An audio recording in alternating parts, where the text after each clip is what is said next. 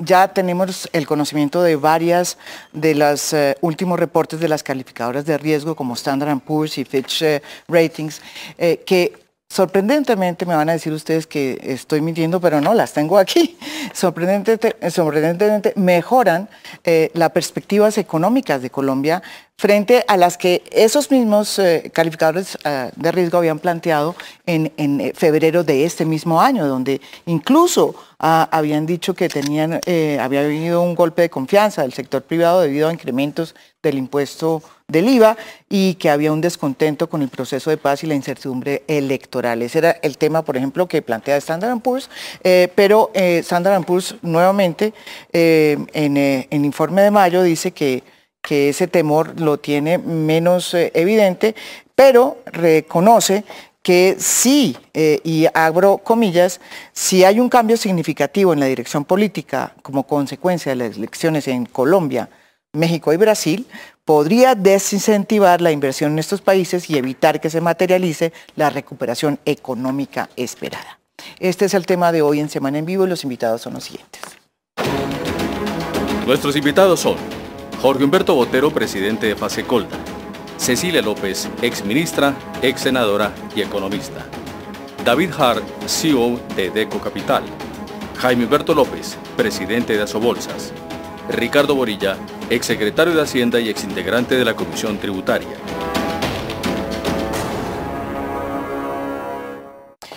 Bueno, les agradezco esta cita aquí a este foro tan importante. Nunca me había encontrado, usted hace rato no veía, venía aquí. no me había invitado. No, es que usted estaba muy ocupado. Ah, bueno. sí.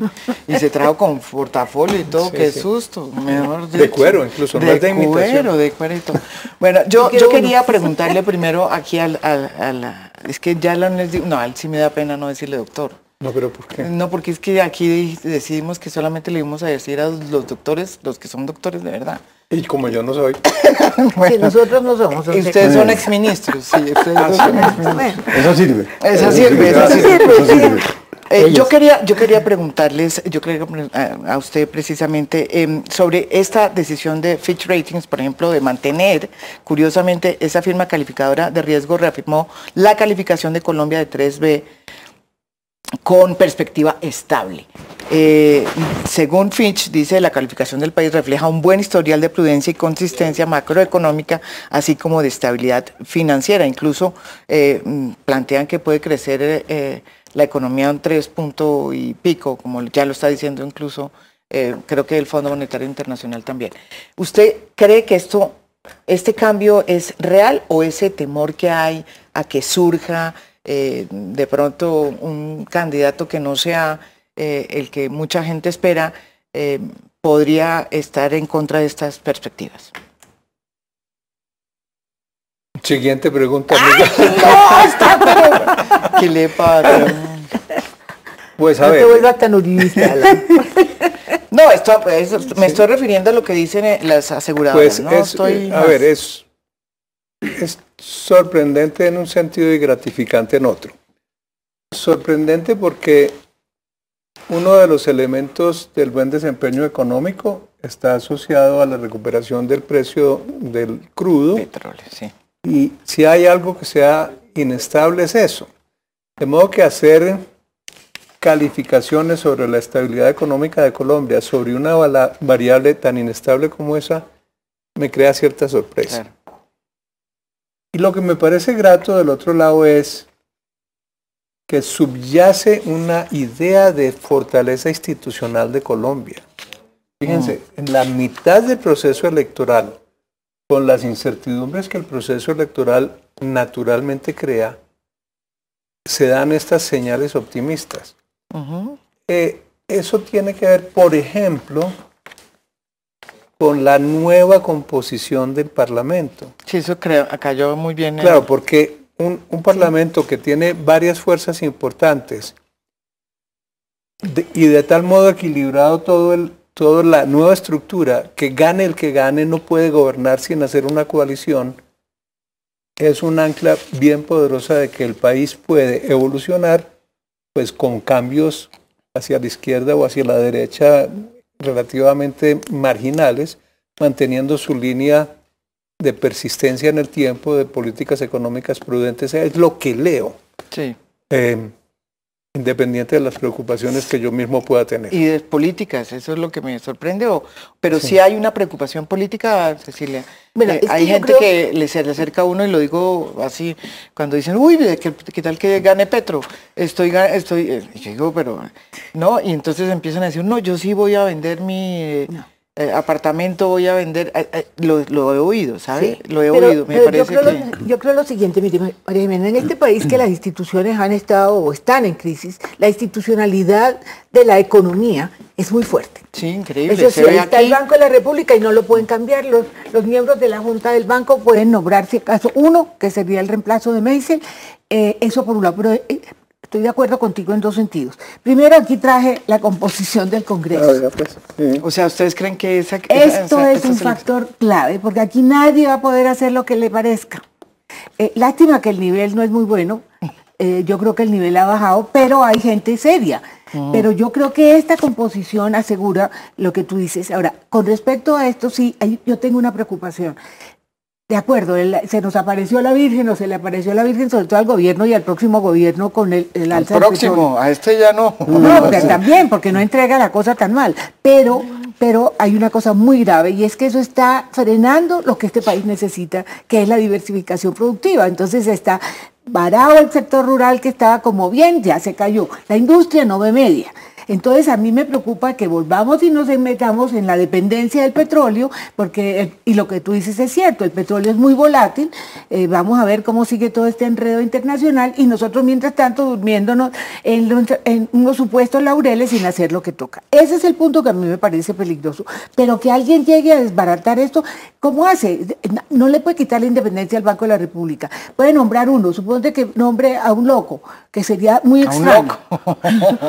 no, loco no, loco. pues las mujeres no somos locas, ¿o no? Bueno, las economistas no somos locas. Bueno, en todo caso, pero tiene el resto, que es gente muy sólida. Entonces me parece que eh, yo no veo eso como tan, sí lo veo como una virada muy, muy corta, ¿no? Muy de corto plazo. Eh, no ve las consecuencias internas, pero no me sorprende. ¿No? No. Sí, ellos también hablan de que si sigue todo el tema, y eh, Jaime Humberto sabrá decirme, porque eh, lo que dicen estos aseguradores también es que mientras que se mantenga todo el tema fiscal, digamos, de ajuste fiscal, que no se planteen cosas como lo dicen varios de ellos, como por ejemplo una nueva, eh, o sea, una flexibilización de la regla fiscal que les aterra a estas aseguradoras.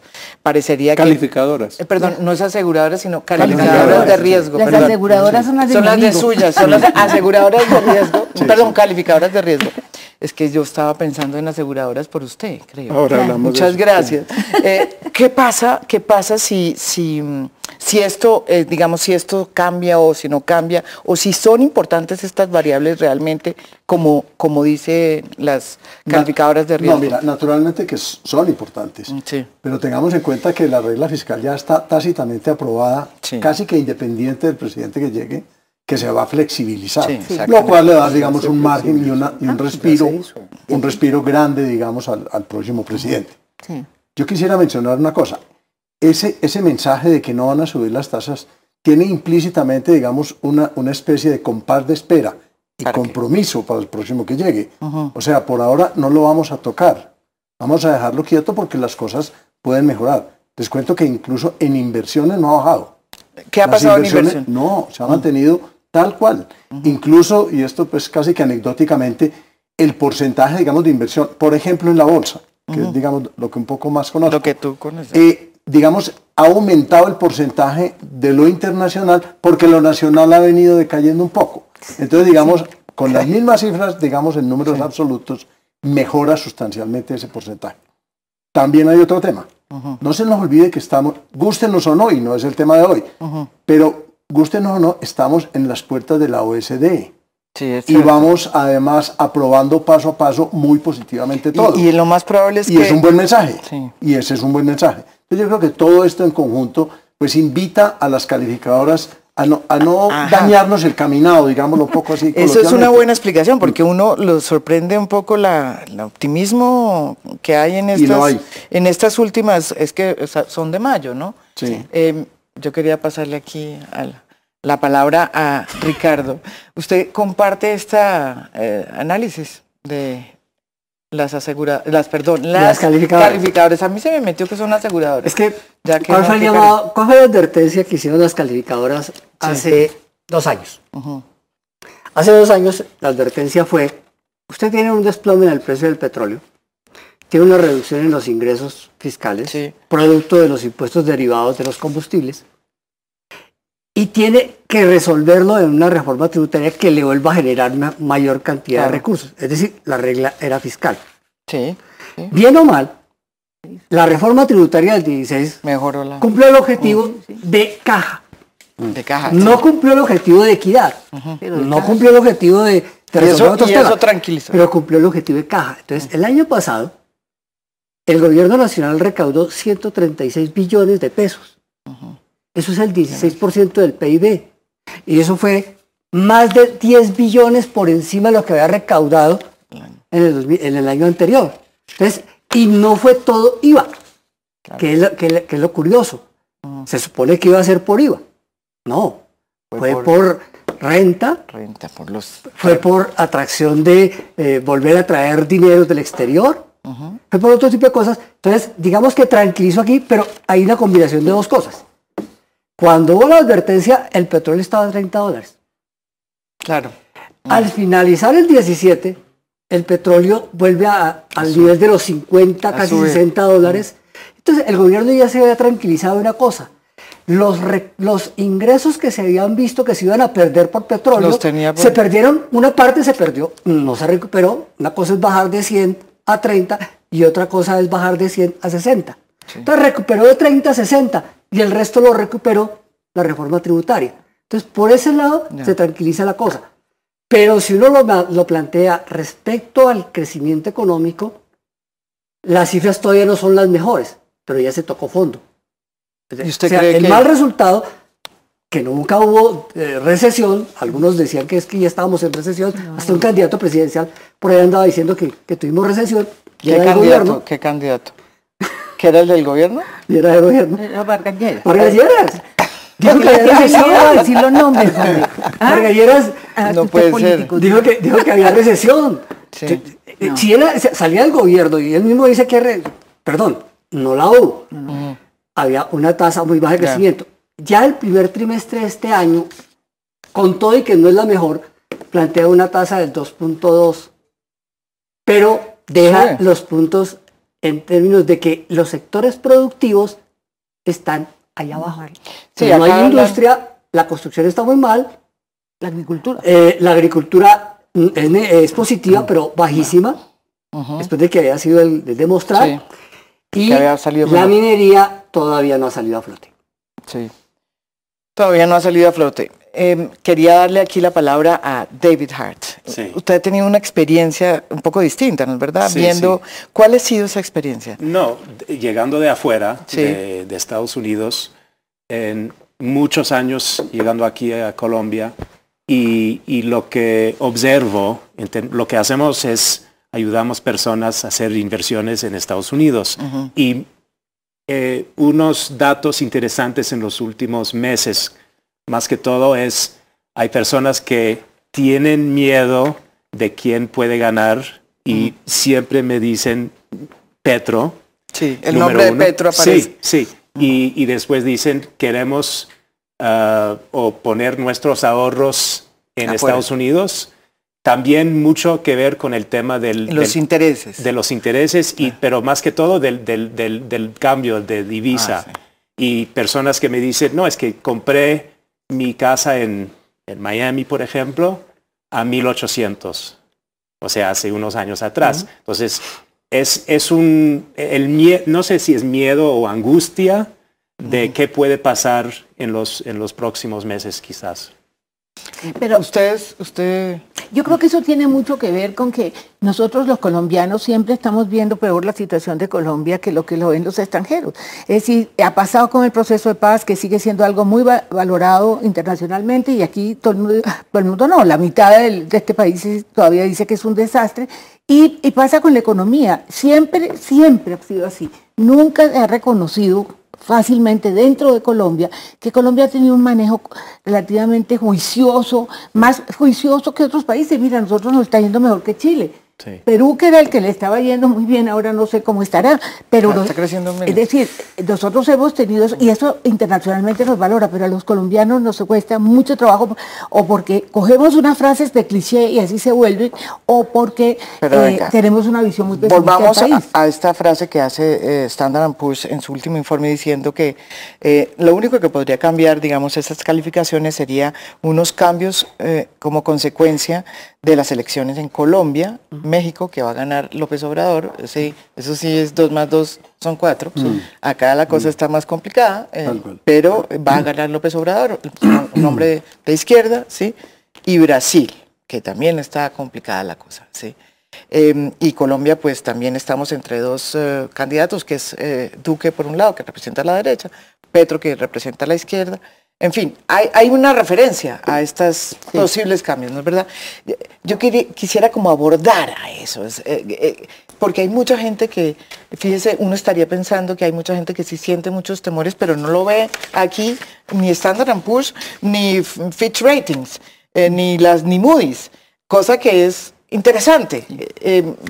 sí, a ver, ¿quién, a ver, ¿quién quiere hablar? Sí, no, si quiere, Ricardo. Es que más me siento involucrado. Yo saco mi carabina enseguida. Eso me parece. A ver, ¿tú, qué? Eh, a ver, eh, es que en medio de esta campaña, como la campaña del no y el sí, se ha metido mucho miedo. Y aquí la pregunta es, ¿de verdad hay razones para meter ese miedo? Veamos algo que ya dijo, eh, que, que ya dijo claro. Eh, Cecilia. No, me digas Clara. Yo quiero mucho a Clara, pero yo soy Cecilia. Quiero Cecilia. Nadie puede tocar el Banco de la República. De hecho... O sea, ni Petro ni Duque. Nadie. De hecho, aquí lo puedo poner como cuando eh, Juan Manuel Santos dijo aquí sobre esto, juro. Ah, sí. El M19, que es el punto de partida de Petro, fue uno de los tres participantes de la constituyente y ese es uno de los puntos con los cuales los tres movimientos de la constituyente jugaron a dejarle una estabilidad al país. Eso fue el Partido Conservador de Álvaro Gómez, el Partido Liberal en ese momento de Acio Serpa y la Acción Democrática de M19 que era Antonio Navarro que hoy está con los verdes. Pero el punto es, eso que salió de allí se considera que es el pilar y que se mantiene como tal. Entonces, nadie va a tocar el Banco de la República. Todos defienden la autonomía del banco y defienden la autonomía de la política monetaria. De hecho, fue una de las preguntas que ya hizo el FMI. ¿Ustedes de verdad qué piensan de la autonomía del banco? ¿De verdad? ¿A quién? ¿A Petro? ¿A quién? A... Mire, Ah. A Petro lo hicieron llamar. ¿Ah, sí? Cuente, a ver cómo. El que habló directamente con Petro, yo no sé si esto estoy haciendo una infidencia o no, qué. No, no importa. El que habló directamente con Petro fue el, el gerente del Banco de la República, Pablo uh Porque la señora directora del FMI le pidió que directamente ella conversara con, él conversara con Petro. Entonces, efectivamente es una pregunta central. ¿Qué tiene que ver con, tiene que ver con esto? ¿Van a tocar el No, no, nadie va a tocar. Y como dice Cecilia, se va a Meisel. Clara. Eh, no. se va a Meisel, es el ah, próximo que se va. Meisel ya está nombrado rector en una universidad en la costa. Eh, es el, el, primer. Y los dos siguientes los podrán ver en el tercer año. No, sí, no, sí. Ahí no, por, por, ahí no, pero ahí no, por ahí no, es. no, no.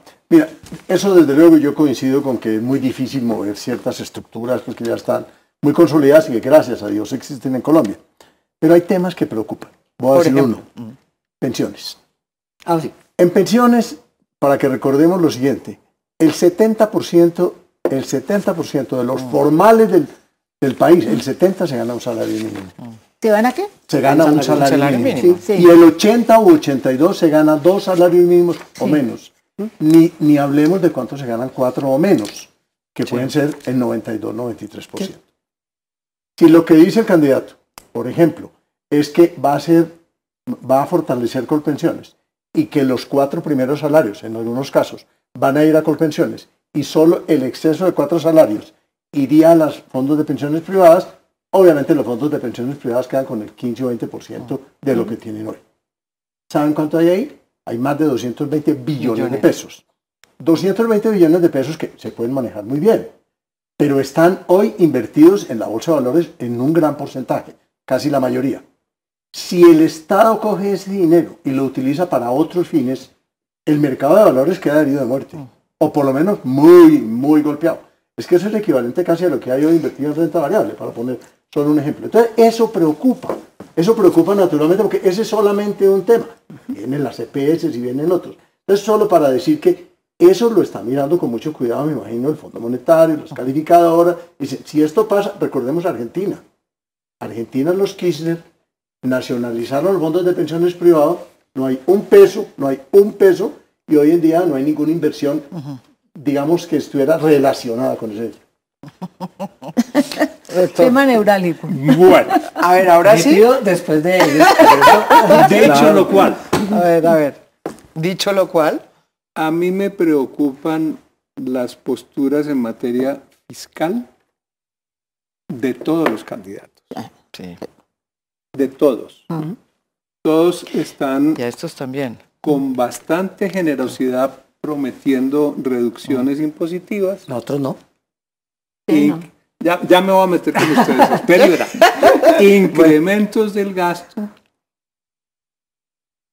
Las fuentes para financiar los nuevos gastos son bastante vagas, como luchar contra la corrupción, modernizar la, la eh, la factura electrónica, 30 años llevamos oyendo eso.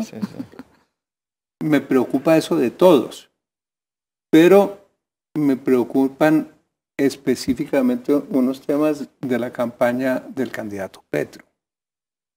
Nosotros nos reunimos con él. Cuando digo nosotros es el Consejo Gremial. Eso estuvo, interesante. ¿Cómo fue esa? Eso fue muy interesante. Mm, nosotros, y, desgraciadamente tengo que ponerlo, o siendo franco, tengo que ponerlo en, nombre propio, porque como presidente del Consejo Gremial hice la intervención de apertura en torno a este documento que tengo aquí. Quiero decir que, que Gustavo Petro respondió con mucho respeto, con mucha amabilidad, punto por punto. ¿Dejó tranquilos a los empresarios? La respuesta es no. ¿Por qué? Bueno, entonces doy las razones.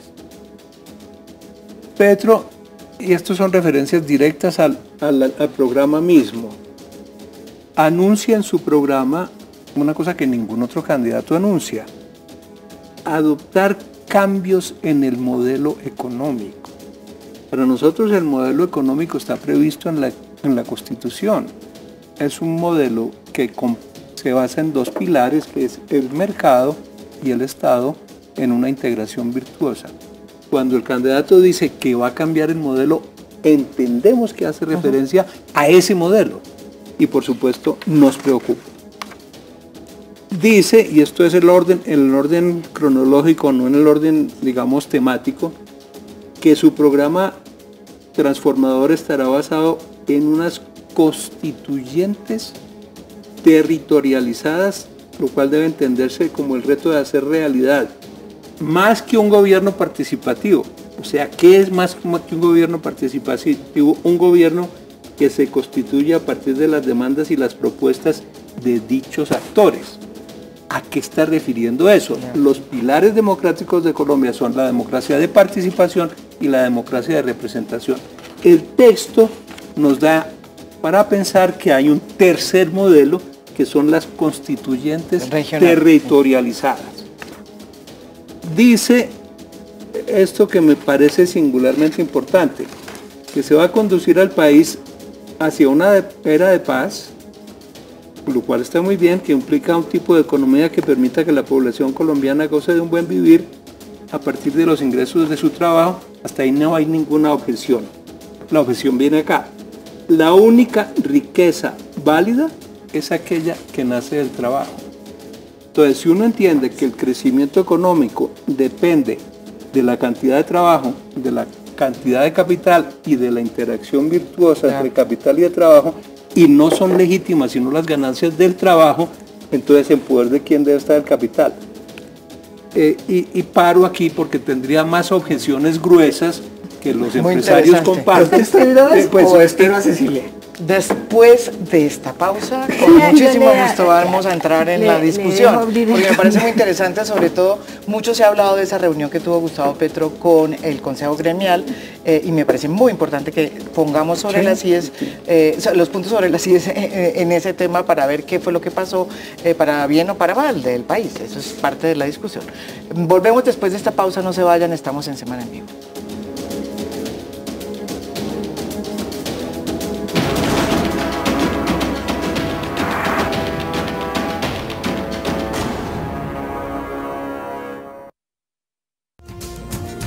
Está viendo Cable Noticias, 24 horas de información.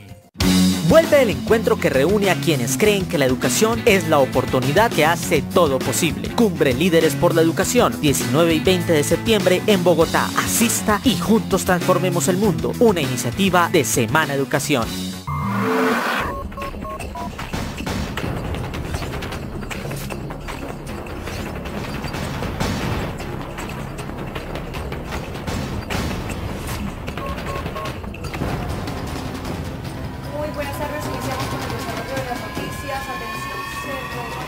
Cable Noticias, 24 horas de información.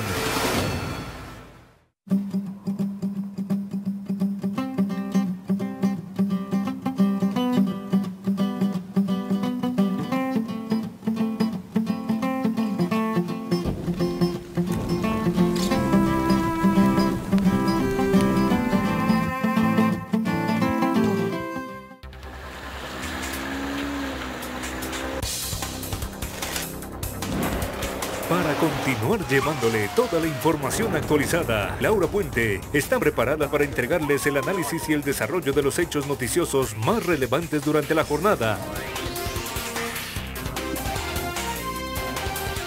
Y pacíficamente.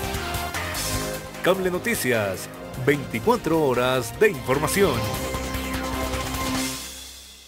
¿Quieres saber cómo obtener la residencia americana gratis? Deco Capital y su proyecto Deco EB5, aprobado por inmigración para un máximo de 50 familias, te ofrece la residencia en Estados Unidos, con un capital que será retornable al final del proyecto, invirtiendo en el proyecto inmobiliario Landmark de la reconocida constructora Lenar. Obtendrás tu visa EB5 para ti y tu familia. Conoce más en www.decoeb5.com slash Colombia y dale a tu familia un mejor futuro. Deco Capital. Cable Noticias se ve en toda Colombia con Cable Noticias Edición Estelar. Cable Noticias, 24 horas de información.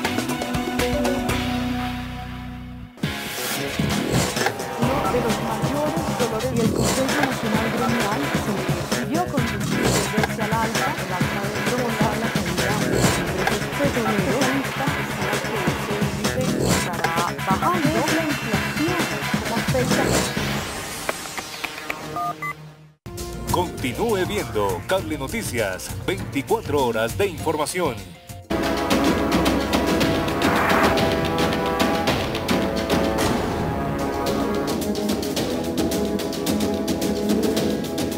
Dijo que le quitaba todos los impuestos. Volvemos aquí en Semana en Vivo y yo creo que después de lo que usted dijo, mejor dicho, esto está prendido. Tengo más cosas para decir. Tiene más cosas para decir sobre lo que pasó en esa con lo que, no, no, con lo que dijo. Pero, primero, bueno, primero yo quiero decir que decir que el modelo colombiano eh, de desarrollo es perfecto es un horror. Muchos hemos hablado de que hay que cambiar el modelo sin decir que vamos a estatizar nada, simplemente porque un modelo en el cual tenemos el peor índice o el segundo peor índice de concentración del ingreso, eh, no es el modelo que Colombia necesita. Entonces, empecemos porque cambiar el modelo no solamente quiere decir lo que ustedes interpretan, obviamente porque ustedes son los dueños del capital, entonces obviamente se ponen sensibles. Segundo, sobre el tema de las... De, eh, no, no, el capital es de todos los colombianos. No, no, no. díganle a los de esos fondos. Para que... Bueno, el segundo, el segundo tema eh, es qué ha pasado con, la, con el trabajo la proporción del PIB que va para el trabajo eh, ha venido reduciéndose significativamente y aumentando significativamente lo del capital. El grueso de la población, bueno, el grueso, la mitad está en un sector informal, para no hablar de los que están en el sector formal, que también son informales. Que son, porque tienen no, les pagan no les pagan vacaciones, tienen que pagar parte de su seguridad social. Entonces yo creo que la preocupación del trabajo es legítima de cualquier socialdemócrata. Lo mismo que la preocupación de un modelo que genere más equidad. Entonces yo sobre esos dos puntos no veo el pánico, lo que pasa es que a ustedes les toca el alma de lo que ha sido este modelo en donde el capital ha tenido prioridad, acuérdense de la confianza inversionista, acuérdense de los contratos de seguridad jurídica, acuérdense de las famosas zonas francas eh, a domicilio, todo ese tipo de cosas. Venimos de una época en que se ha protegido excesivamente el capital y ahí están las consecuencias. Entonces, en ese sentido, yo creo que ustedes están con, demasiados sentimientos que les están tocando y están demostrando que Colombia sí se enfrenta a un sector empresarial que no quiere que cambien cosas sustantivas. Sobre las pensiones. déjame hablar que yo te voy a hablar. Sobre las pensiones, para darte a ti la entrada. Mira, aquí va a pasar una cosa muy interesante sobre el debate de pensiones.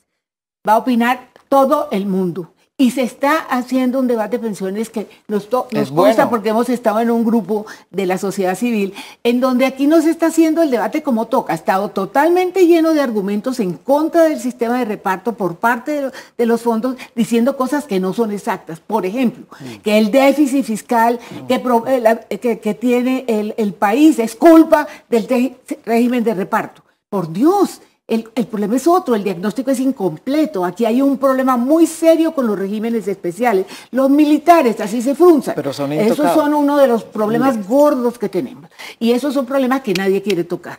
Y además, en eso va a entrar tanta gente, va a haber tantos seminarios. Nosotros vamos a hacer uno que vamos a traer con el Banco de la República, eh, personas internacionales, y están invitados eh, todos los que tienen una propuesta. De tal manera que yo creo que es muy difícil que un candidato pueda imponer algo esa es la reforma más importante. Pero fíjense que, esa es una de las reformas que todas las calificadoras de riesgo hablan. ¿Sí? Todas. Ahora, yo sí quiero decir que estoy en una cosa de acuerdo. es uno de los temas Aquí con mi colega.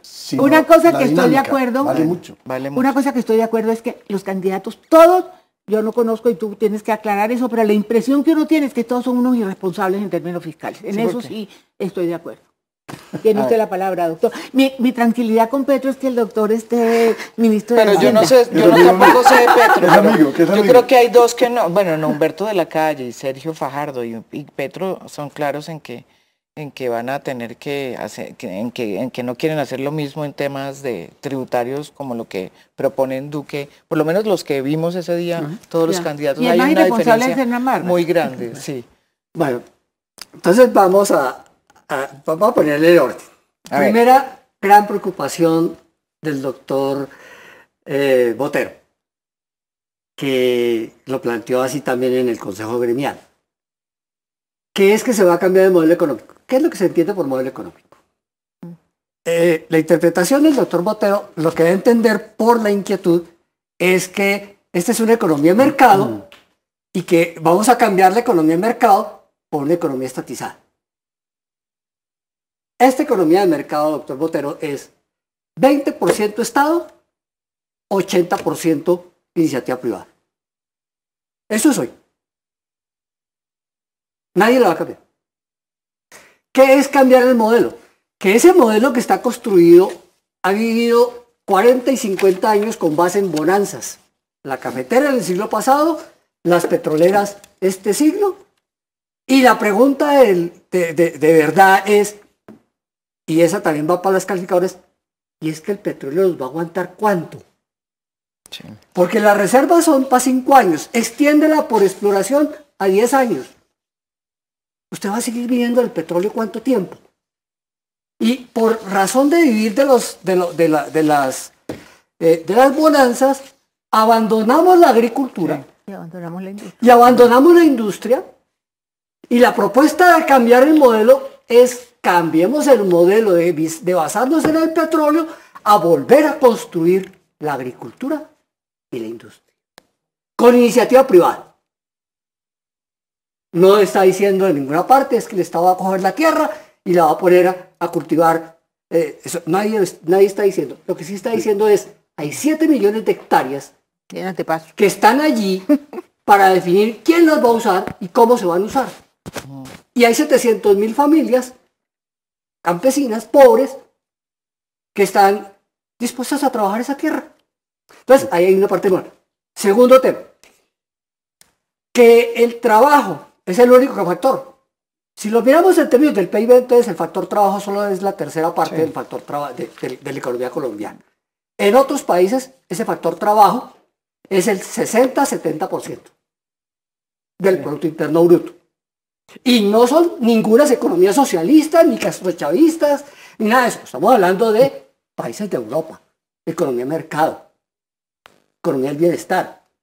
Pero la preocupación fundamental, doctor Botero, es que cuando se dice el trabajo, lo que eh, se está diciendo es, este país debe recuperar una idea. En la riqueza se construye a partir de los esfuerzos. Y los esfuerzos están en el trabajo. Y este país se acostumbró al enriquecimiento ilícito, se acostumbró al enriquecimiento rápido, se acostumbró a las rentas y las rentas no producen, no generan. Entonces, el tema es cómo se construye, cómo volvemos a construir la base de la economía, que sea el esfuerzo. Y no que volvamos a pensar en cómo nos enriquecemos por allá con un, con un pozo de petróleo o cómo nos enriquecemos por allá con los que hacen narcotráfico u otras cosas, que eso es lo que se ha enriquecido mucha gente en Colombia. Jaime Humberto. A ver, O robándole al Estado. o robándole al Estado. Yo creo que hay una claridad meridiana, digamos, en todos los países nuestros. La riqueza más grande que tiene un país es el sector privado. El petróleo se acaba, todo se acaba. O bueno, no todo, pero digamos que hay unos que son no renovables y se acaban y son la mayor riqueza, digamos, a corto plazo o en el mediano plazo. Es el sector privado. Uno no puede invitar a que haya inversión por decreto. La inversión se hace cuando hay una motivación para invertir. Y la motivación para invertir es crear un ambiente propicio para hacerlo. No quiero entrar en disquisiciones, digamos, fiscales sobre el tema de los que dicen que van a bajar o no van a bajar. Lo que sí es cierto, y de eso no nos podemos alejar, es que la tasa impositiva hoy a las empresas es desalentadora. Prueba de ello es que hay muchas industrias y muchas empresas en general, no necesariamente industrias, que se han ido del país y se han ido porque se han quejado por la tasa tan alta, porque mm. comercializar es más barato y eso no genera empleo. Entonces, ahí tenemos una pequeñísima muestra del daño que podemos hacer si asustamos. No debemos asustar. Yo no quiero hablar de la, de la bondad de un candidato u otro, no, ni me ha faltado, no en mi oficio, pero sí creo que el que llegue tiene que pensar en que tiene que dar una tranquilidad meridiana de que va a impulsar la inversión. Y la inversión hay que impulsarla, no por decreto, hay que crear el ambiente. Y hoy en día, yo sí considero, digamos, que de pronto hay unos ingresos de, personas con, mucho, con muy alto ingreso, valga la redundancia, que pagan bajo, pues que tributan bajo. Yo estoy individuales. Claro, es que pero que a la industria hay que darle la mano. Bajarle, pero yo creo que ahí hay una, y le voy a decir, creo que casi todos Todo el mundo los, está de acuerdo yo que los he tenido acá, todos están de acuerdo. Todos los candidatos están de acuerdo en que hay que eh, en que hay que bajarle a las empresas y no todos los candidatos están de acuerdo. ¿A quién le van a subir? En, quién van a ah, subir. hay que buscar un equilibrio, claro. ese es el dilema. La tasa, pero hacer que la tasa nominal sea, igual a la tasa real. Es que ese es el otro punto. No que la tasa nominal esté por aquí, la real por aquí abajo. Rápidamente quería decir, el usar la palabra trabajadores creo que será mejor en ese contexto capital humano o sea, es, un, es una forma de, describirlo un poco distinto, eh, más moderno, más... Sí. Es válido. Y, yo te quería preguntar, uno, eh, digamos, desde la perspectiva en que tú trabajas, ¿tú ves que eh, todo esto que está pasando lo, lo, adviertes tú en tu trabajo? O sea, tú, ¿o tú estás viendo que si hay mucha más gente que se está saliendo? No, ¿o no? No, es, es como dije antes, es una angustia en general por clarísimo que es por el tema de las elecciones que puede pasar, eh, que está pasando en México. Eh, es es uno, uno en la clase media, si lo puedo decir así, tiene, quiere proteger su patrimonio y obviamente su familia, los niños. Y, y, la idea posible, que, que, no lo veo así yo, pero se habla mucho de que puede ser otro Venezuela. No lo creo, pero se comenta y mucho. Sí. A ver, si acaso me toca. Ahí yo no si acaso me toca. Yo no estoy defendiendo el capitalismo especulativo. Y salvaje, no. Y salvaje. Yo creo que hay que fortalecer los sectores productivos nacionales. Estoy hablando específicamente de la industria y el agro. Por eso me parece tan, tan malo que la perspectiva de las calificadoras cambie simplemente por la evolución del precio del petróleo. Nos distrae del problema central. Entonces, que realmente parecería que sí pasó así. Sí, sí, claro. Pero, eso es lo que ha cambiado. El punto, el punto, tal vez hay un par de puntos de discrepancia. No creo, como ha dicho Ricardo, que hayamos seguido un modelo extractivista. Una mala política macroeconómica que ha permitido la reevaluación del permanente del petróleo aumentó injustificadamente la dependencia del petróleo. Entonces, eh, estamos ahí de acuerdo. Pero las preocupaciones se mantienen, porque la idea de, de, Cecilia cuando pone de presente la participación del trabajo y del capital en el PIB, supongo yo que está pensando, pero me puedo equivocar, que la política macroeconómica puede incidir directamente en la distribución. Y la verdad es que no. no, y en eso estoy en desacuerdo. Bueno, entonces déjame terminar y, seguramente dirás una cosa importante sobre eso. La productividad del trabajo en Colombia está cayendo sistemáticamente. En otro foro me preguntaron hoy mismo sobre eso, ¿cómo hacemos para que la gente gane más? Pues hay dos caminos, uno por decreto, al estilo venezolano, la otra es con una productividad mayor del trabajo. Y en eso estamos totalmente rezagados y tenemos que avanzar. Pero las preocupaciones no terminan ahí. Las de, con, el Gustavo Petro. Sí, entonces puedo dar una más. Claro. Renegociaremos los tratados de libre comercio, sobre todo las cláusulas de protección de la inversión que implican renuncia a nuestra soberanía. Pues a ver, Ricardo, todos los tratados, todos los acuerdos implican renuncias de soberanía. Uno podría no contratar, si decide contratar, es cede algo en cambio de un beneficio que recibe. Pero en este punto específico, voy a una realidad económica fundamental. La inversión que hace Colombia no se financia con el ahorro de los colombianos hay algo así como el 17 o el 20% que es ahorro externo.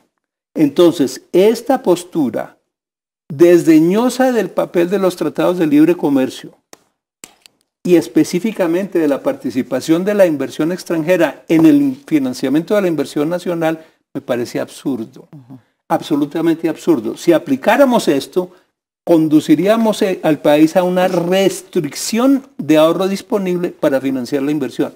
En otra ronda o en otro programa seguiré con otro No, pero evacuemos este y volvemos a poner otro, ¿le parece? Claro, pero no vamos a hablar de las pensiones. Eh, eh, no, pero es que ya no, nos toca. Programa. Bueno, pero aprovechemos el tiempo. bueno, primero. las pensiones. Ya hago dos comentarios. Cecilia. Y hago dos comentarios. Claro. Primero, aquí hay una contradicción de ustedes tenaz.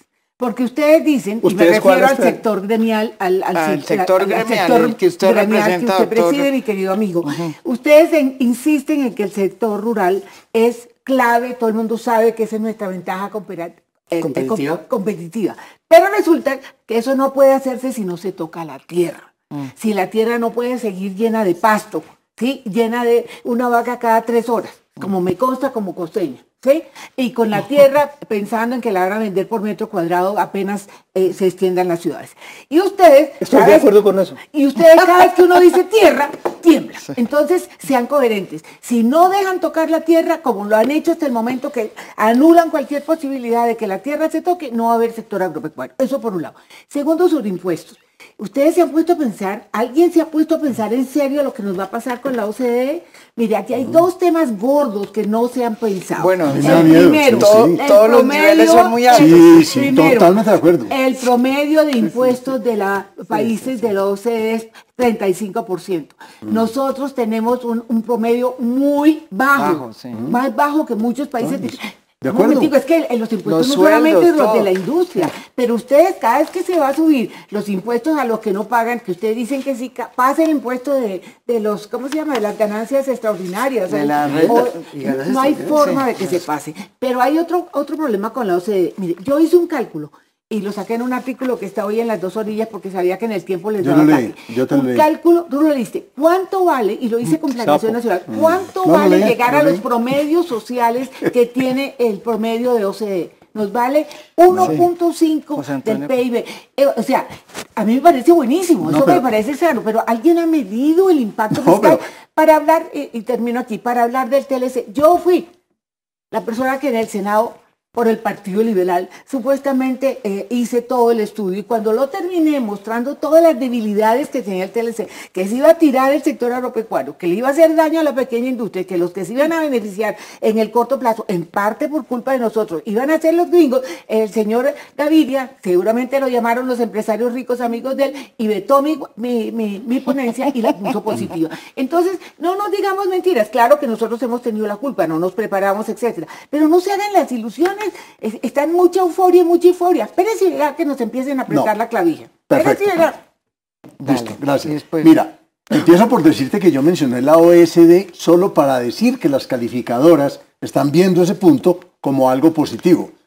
No me preguntaste si me gustaba o no. Ah, prefiero abstenerme, pero voy por tu lado, más o menos.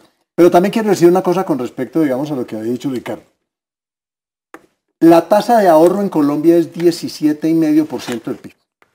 10 de los cuales están en los fondos de pensiones.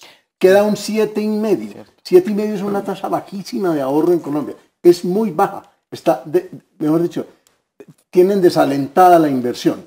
Yo estoy de acuerdo con que hay que premiar mejor el trabajo. En eso, ¿cómo me voy a alejar de esa realidad?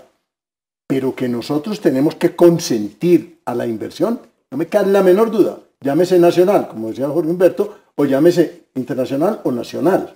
Porque si nosotros no traemos dinero aquí, recordemos que la industria está decreciendo, el agro está realmente agobiado. Mm. Si nosotros no traemos capitales y premiamos el capital en alguna forma, no por encima del trabajo, pero hay que premiarlo, porque si no, está Perú ansioso de traer dinero, está Chile, que está un poco ahora, digamos, aunque está reactivándose bastante bien con el nuevo presidente, pero la verdad es que ese dinero está listo para llevarlo a cualquier sitio. Entonces nosotros tenemos que ser muy cuidadosos con el tema de la, inversión. Pero si lo hemos consentido, todo lo que lo consintió el No es tanto. no es tanto. Pero nosotros no debemos querer tanto las inversiones de portafolio. Nosotros debemos querer esa inversión permanente. Permanente. Esa es la que necesitamos. ¿Sí? No de portafolio. No la que entra y sale. no la que entra y sale. No la del capital golondrina. Esa, déjela que siga volando. Nosotros necesitamos esa inversión permanente. Y aquí las reglas tributarias son claves. Yo sigo defendiendo el informe de la Comisión Tributaria. La que, la que no se cumplió. La que no se cumplió. El gobierno, el ministro, se dedicó en el, el, año 16 a sacar la reforma para resolver el problema de caja y por eso se fue por el lado del IVA. Mm. El tema de renta quedó perdido. Sí. Ese tema de renta hay que resolverlo. Y el tema de renta hay que resolverlo, ¿qué quiere decir? Que aquí las personas naturales de altos ingresos no pagan impuestos. pagan impuestos. Porque están, subidos, eh, están subsumidos sus gastos. En las empresas. En las empresas. Entonces usted tiene una tasa supuestamente nominal muy alta del, póngale 42% si quiere, que dicen algunos. Pero le pagan todos los ejecutivos. Todo. Entonces, la, la gente vive en Rosales y esos apartamentos de Rosales están a nombre de la empresa, no de la persona. Sí, no. le pagan todo. Le pagan los clubes, le pagan las tarjetas de crédito, les pagan los colegios, les pagan los... Todo se lo pagan. Todo eso descuenta costos, reduce costos. Eso reduce la base grabable. De acuerdo. Pero además de eso, no solamente eso, están incluyendo otra, otra serie de costos que no tienen nada que ver con el objeto de la empresa y también base grabable. Y usted tiene a, Vargas Lleras diciendo que va a quitar la renta presuntiva, la tasa presuntiva, que porque eso afecta... Y se abrió una pregunta clave. ¿Cuántas empresas en Colombia pagan impuesto de renta efectivamente sobre la renta presuntiva? Eso es la excepción. Pero y si lo está pagando sobre la renta presuntiva es porque tiene un exceso de activos improductivos. Entonces, aquí lo que tenemos que mirar es qué es lo que hay que resolver. Esa es la reforma que no se ha hecho. Entonces, hay que ir al Congreso, sí, a bajar la tasa nominal, quitar exenciones, quitar beneficios y sincerar los costos de las empresas. De las empresas. Y separar a los accionistas y a los ejecutivos de, las empresas y que paguen los impuestos de renta que deben pagar. Me preocupa mucho lo que estás diciendo. ¿Por qué? Porque estoy de acuerdo. Ah, bueno. esa, es, esa es la propuesta. eso fue el capítulo que salió en la propuesta de reforma tributaria. La conclusión fue, muy clara. Informe, Mire, el informe, terminó siendo claro. ¿Qué nos sacamos discutiendo? ¿Cuánto tiempo podemos perder discutiendo exención? Es por exención, beneficio por beneficio. La propuesta de la Comisión Tributaria fue Dale otra. eliminemos el actual impuesto de renta corporativo y reemplacémoslo por un impuesto de ganancias empresariales que genere una nueva base grabable distinta sin huecos. Es acabar el queso gruyere. está, muy, está bien, eso es bueno. A ver, a ver, pongámosle otra otra voy a, a darle otro otro otro, le voy a dar otro, otro, otro motivo, otro, motivo otro golpe amable. Usted va a ser el ministro de Hacienda. Sí, claro. Pero, venga, ministro. Pero usted, y usted va a ser el ministro de Hacienda si gana Usted va a ser el ministro de Hacienda si gana.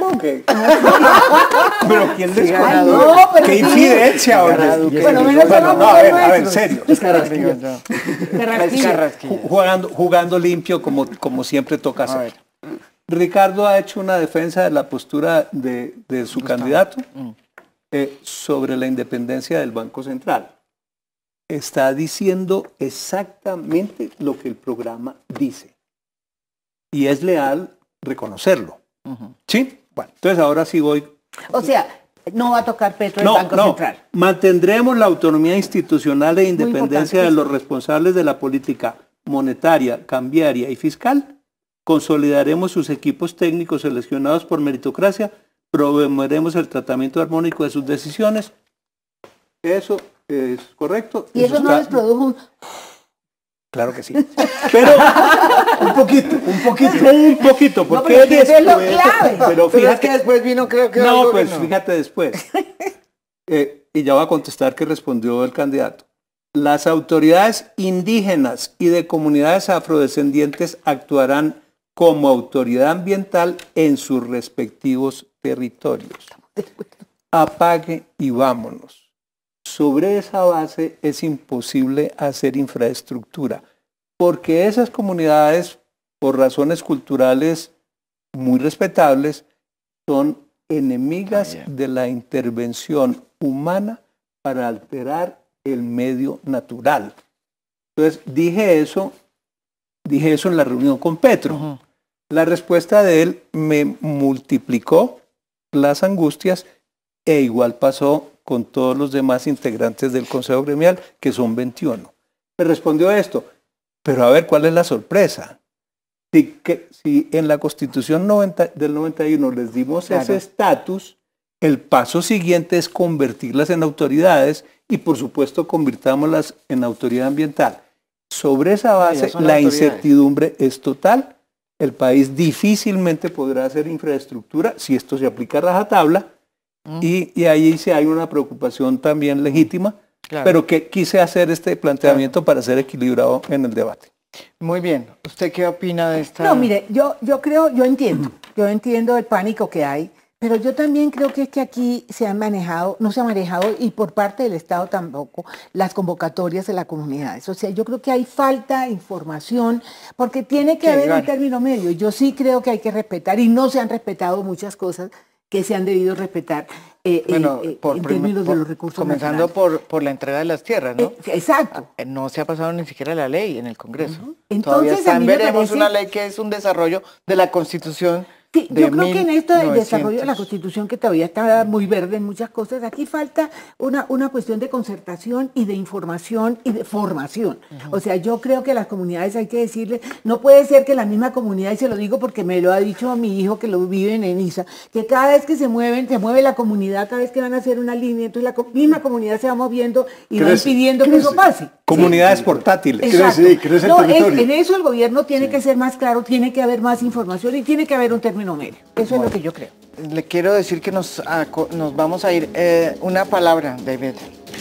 No, es que em, para un tema que dijo Ricardo em, sobre los salarios y además las ganancias en Estados Unidos, eso, los extras que ganan son grabables, tienen que pagar impuestos sobre, y me parece que será una bastante fácil hacer ese cambio. Si los dejan, creo yo. dice la canción. si los dejan. si nos, dejan. No, pues yo creo que, que Tú estás muy afanado si, si gana uno o si gana No, no, yo, yo, creo, a ver, yo creo que... Sea macho. No, no, no, lo voy a decir. Sea macho. No, lo voy a, decir. A ver, voy a ponerle que no, yo sí tengo temor, no, yo sí tengo temores. es decir, tiene temores de si, gana Petro. Sí, si yo tengo temores por lo que le he oído decir. Me preocupa un poco, digamos, que el statu quo se vaya digamos, a, alterar en una forma pues digamos, sustancial. Porque finalmente eso puede ser, digamos, un salto al vacío. Puede que no, pero eh, digamos ese ensayo es muy miedoso. Entonces, yo la verdad siento un cierto temor. Sí, lo tengo que confesar.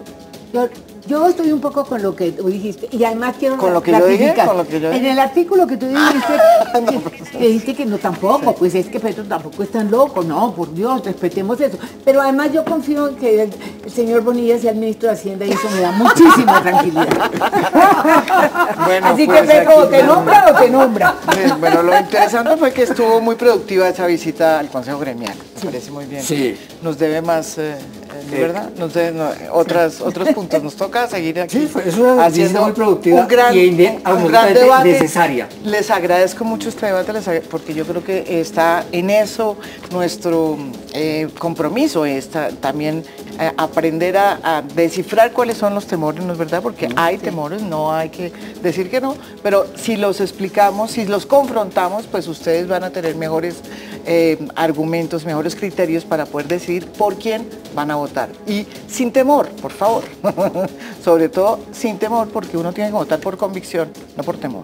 ¿Me dejas decir algo antes de que me digan? Rápido, vista, yo voy a votar por Humberto de la Calle en la primera vuelta. Que quede claro. Sí, porque ya veo que las vaciadas que me pegan son terribles. muchísimas gracias. Muchas, muchísimas gracias.